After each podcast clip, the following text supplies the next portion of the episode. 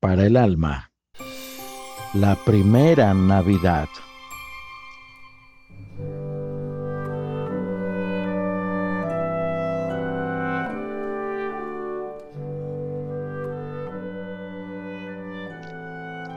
Y aquel verbo fue hecho carne y habitó entre nosotros, y vimos su gloria, gloria como del unigénito del Padre, lleno de gracia y de verdad. San Juan 1:14. El escenario de la primera Navidad estuvo situado en uno de los lugares más bellos de la tierra en Belén, célebre ciudad muy antigua de la Tierra Santa, cuna de David, el más querido monarca del milenario pueblo hebreo. Allí, esa noche, la mayor parte de la población dormía tranquila. Su fértil y pródiga tierra, asentada en las colinas de Judea, estaba cubierta de huertos y jardines. Esas colinas laboriosamente terraplenadas estaban llenas de viñas, higueras y almendros. En las tierras bajas, los naranjos y limoneros estaban cargados de frutas. Las palmeras florecían y los trigales maduraban. El aroma de las laderas floridas era llevado suavemente por las brisas que descendían del monte Hermón que resplandecía al norte coronado de nieves perpetuas.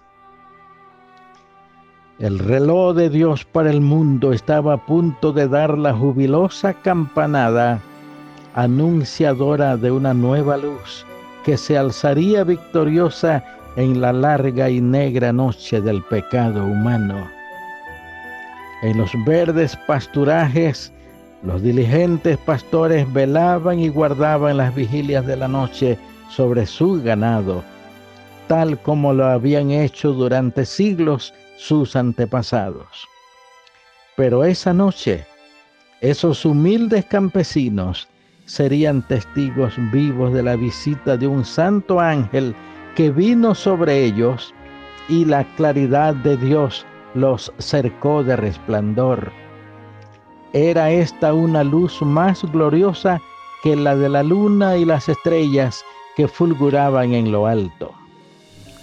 No temáis, les dijo el ángel, porque he aquí os doy nuevas de gran gozo, que os ha nacido hoy en la ciudad de David un Salvador que es Cristo el Señor. Y esto os será por señal. Hallaréis al niño envuelto en pañales, echado en un pesebre. Y mientras los bienaventurados pastores permanecían absortos ante tan maravillosa visión, una voz majestuosa inundó la inmensidad de los cielos una multitud de los ejércitos celestiales alababan a Dios y decían, Gloria en las alturas a Dios y en la tierra paz, buena voluntad para con los hombres. Nunca se había oído en el planeta Tierra una voz semejante. Eran los mensajeros del cielo inaugurando la nueva era que enderezaba el rumbo del mundo con la llegada del Hijo de Dios, Redentor de los hombres. Detengámonos un momento haciendo un alto en nuestra agitada vida de motores, dineros y computadoras y vayamos en alas del entendimiento al histórico pesebre donde permaneció como suspendida en el firmamento la brillantísima estrella que guiaba a los magos del oriente. Revivamos hoy la incomparable belleza de esa escena inmortal y demos gracias a Dios por el verbo que fue hecho carne y habitó entre nosotros y vimos su gloria, gloria como del unigénito del Padre, lleno de gracia y de verdad. No olvidemos que hace casi dos mil años, allí también, cerca de Belén, en el Calvario de Jerusalén, se cumplieron las profecías de Isaías sobre el Mesías prometido, despreciado y desechado entre los hombres, varón de dolores. Ojalá los aires navideños hicieran revivir en muchos hombres la autenticidad de la doctrina de Cristo.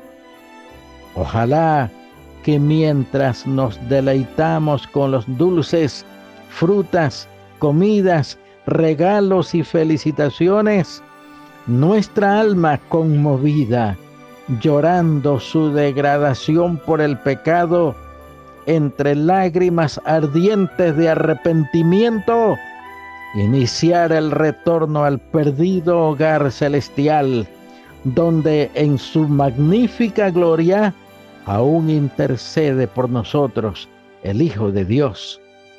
Así, con Dios en la vida diaria de cada hombre, sería realidad en el mundo lo que todos deseamos, una feliz Navidad y un venturoso año nuevo. Oremos. Bendito Dios, hay tanto bien que hacer en el mundo. Ayúdanos a imitar a tu Hijo Jesús que anduvo haciendo bienes.